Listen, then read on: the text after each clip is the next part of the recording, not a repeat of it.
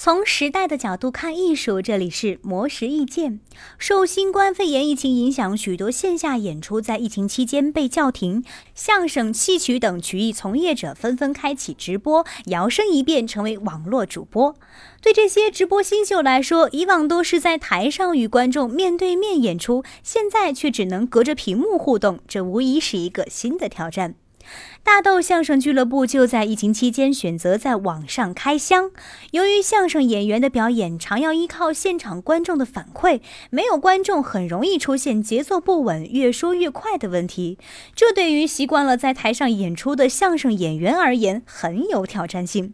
为此，大豆非常注意表演时的动作幅度等细节，还把直播独有的演员出屏或争夺屏幕设计成特别的包袱。班主李银飞和演员李丁还围绕着演出主题展开访谈。这让他们的线上直播更像是小型综艺。上海昆剧团则选择向抖音神曲借力，在其精心策划的“一起前行”云上昆剧抖音直播中，大胆将昆曲元素与时尚元素相结合。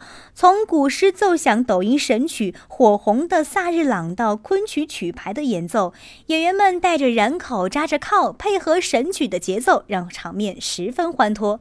经过几次直播，上昆的抖音粉丝数翻。了六倍，超强圈粉力让他们决定今后更为重视网络直播。此外，中国评剧院著名花脸演员孙路阳也变身戏曲主播，在直播间中有说有唱，向戏迷传播戏曲知识，讲授梨园掌故，比如评剧各种流派的形成等。这也让他在抖音平台吸引到不少年轻粉丝。尽管表演内容与创新形式各有不同，但曲艺人们都付出了极大的热情和精力，创新性的将戏曲艺术同云直播相结合，为自己所钟爱的戏曲艺术添一把火。